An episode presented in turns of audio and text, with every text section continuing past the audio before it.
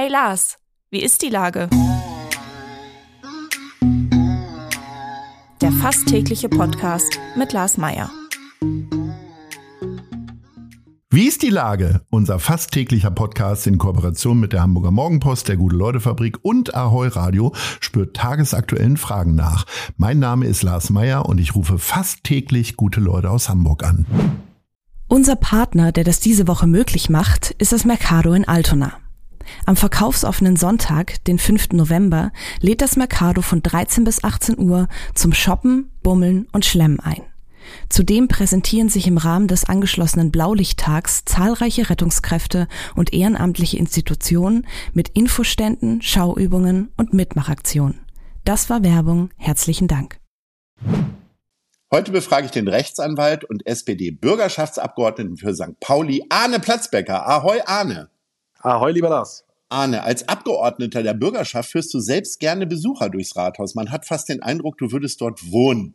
Was zeigst du eigentlich Menschen, die dich privat besuchen in Hamburg? Bist du, hängst du dann auch immer im Rathaus rum oder was hast du so für Ecken, die vielleicht noch keiner äh, im Reiseführer entdeckt hat? Also ich führe die natürlich auch äh, durchs Rathaus, wenn sie das wollen, aber das mache ich eher so für Bürgerinnen und Bürger aus meinen Stadtteilen, die ich eben vertrete. Aber wenn ich Gäste habe, dann muss ich ehrlicherweise sagen, bin ich unglaublich gerne in Entenwerder. Entenwerder 1 zum Beispiel finde ich super, eine super Location äh, in Hamburg. Oder aber ich gehe tatsächlich auch wirklich immer noch sehr, sehr gerne einfach an der Alster mit denen spazieren und äh, genieße so ein bisschen die Ruhe an der Alster und auch, dass Hamburg einfach eine unglaublich grüne Stadt ist. Ne? Wir, wir sagen zwar immer, Hamburg soll noch grüner werden und noch grüner werden, aber wenn man jetzt Leute hat, die von außen nach Hamburg kommen, die also Ansage ist immer, oh Gott, was habt ihr für eine tolle grüne Stadt? Naja, jetzt wird sie eher braun. Damit meine ich nicht die politische Richtung, sondern äh, dass überall Laub rumliegt. Bist du so ein Herbsttyp? Freust du dich da drauf, dass man den Kamin anmachen kann, jetzt häufiger in die Sauna geht oder was auch immer? Also ich mag ja den Herbst gar nicht. Bin froh, wenn wieder Frühling ist.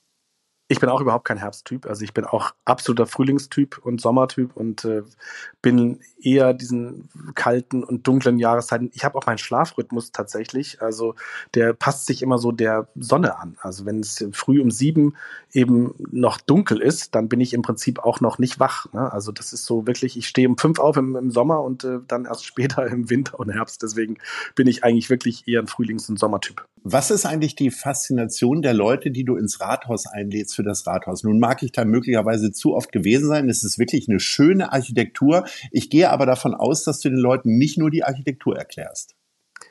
Nee, das kommt eigentlich immer nur so nebenbei. Ich versuche so ein bisschen zu sensibilisieren für unsere demokratische Einrichtung und auch für die Leute, die dort tätig sind, also die ganzen Abgeordneten. Wir sind ja mehr oder weniger immer noch so ein gesagt Teilzeitparlament, wobei es eigentlich nicht stimmt. Wir machen die gleiche Arbeit wie alle anderen Parlamente auch, nur verdienen eben wesentlich schlechter, muss man sagen. Ähm, aber es sind so viele tolle, engagierte Leute dort als Abgeordnete für Hamburg durch alle Parteien hinweg äh, da. Und das versuche ich so ein bisschen zu erklären, was wir eigentlich machen und die Leute auch zu sensibilisieren für eben unsere Demokratie und dass es eben nicht geschenkt ist und dass wir das jeden Tag neu machen müssen. Und dann auch ein bisschen so äh, versuche ich die Leute ja, darauf hinzuweisen oder äh, denen zu erklären, wie Hamburg eigentlich funktioniert und warum Hamburg eben so auch eine großartige Stadt ist. Das ganze Stifterwesen, woher das kommt, das kann man im Rathaus nämlich alles auch ein bisschen sehen.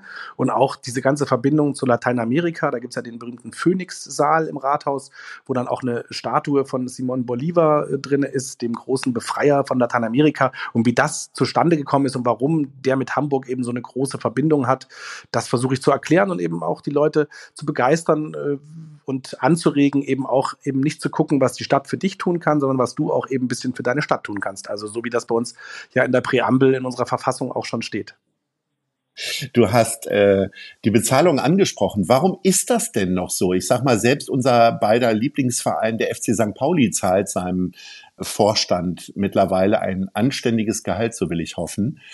Warum ist das immer noch so ein Teilzeitparlament? Ich meine, einer der reichsten Städte äh, Europas leistet sich dann Abgeordnete, die eher einen viel zu geringen Lohn bekommen. Also gerade natürlich im Vergleich, du bist Rechtsanwalt, äh, für dich ist es ja jedes Mal, wenn du ins Rathaus gehst, verlierst du Geld im Grunde, denke ich mal. Ja, so weit würde ich jetzt nicht gehen. Ich mache das ja wahnsinnig gerne und ich mache es ja auch freiwillig. Und man muss natürlich schon sagen, dass dieses, diese Verbindung noch zu einem normalen Beruf ja, auch seine Vorteile hat. Man ist schon natürlich auch wirklich äh, noch mehr im Leben, als wenn man eben nur Abgeordneter ist. Das hat seine Vorzüge und ich bin da auch immer tatsächlich äh, bisschen gespalten, ob ich dafür kämpfen soll, dass wir ein Vollzeitparlament werden.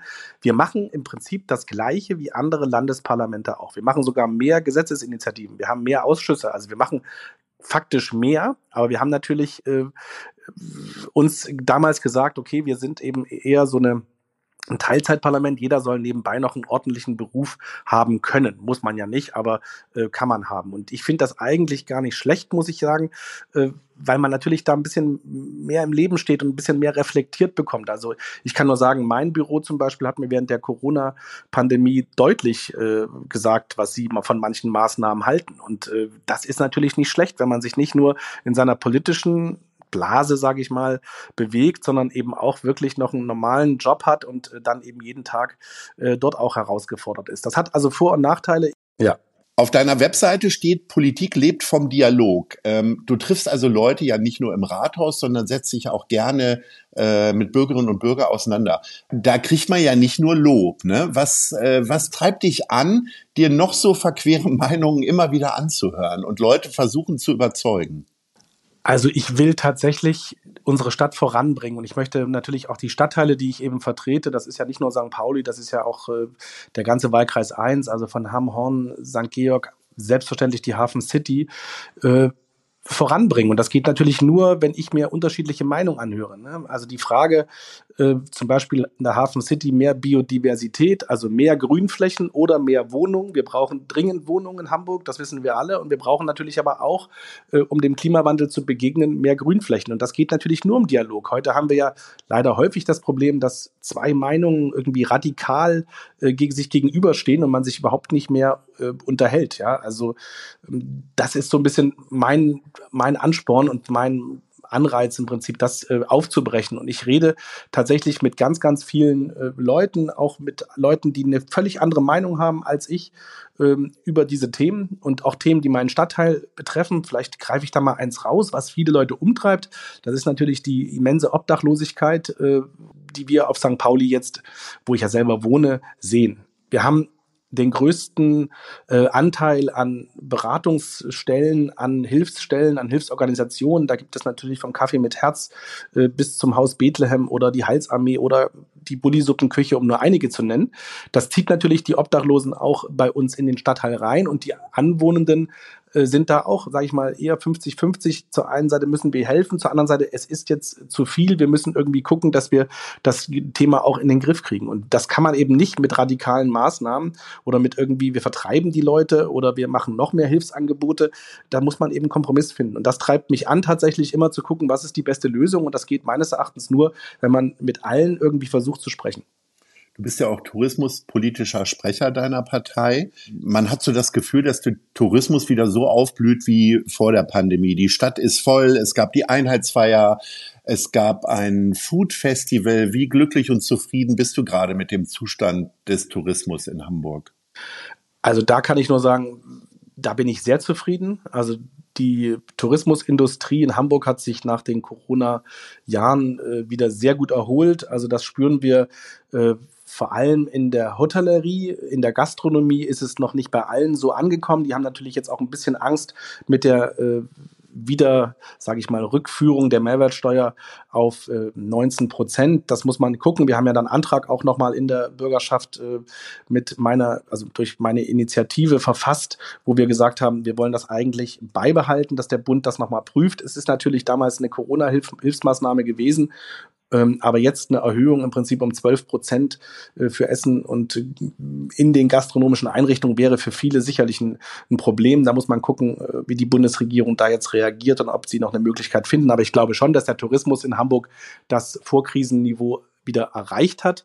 Und äh, das ist ein, wie ich finde, sehr, sehr gutes Zeichen für unsere Stadt. Unsere Stadt ist natürlich super attraktiv. Wir haben ganz viele Leute, die diese Stadt attraktiv machen durch ihre Angebote. Und äh, ich bin sehr, sehr stolz, muss ich wirklich sagen, dass wir das geschafft haben und jetzt auch ähm, wäre es völlig fatal, wenn wir in Hamburg anfangen würden, jetzt über Overtourism zu reden. Wir können über äh, Overpartying möglicherweise auf der Reeperbahn reden, aber wir haben kein Problem mit Übertourismus in Hamburg im, im Moment. Das sehe ich einfach nicht.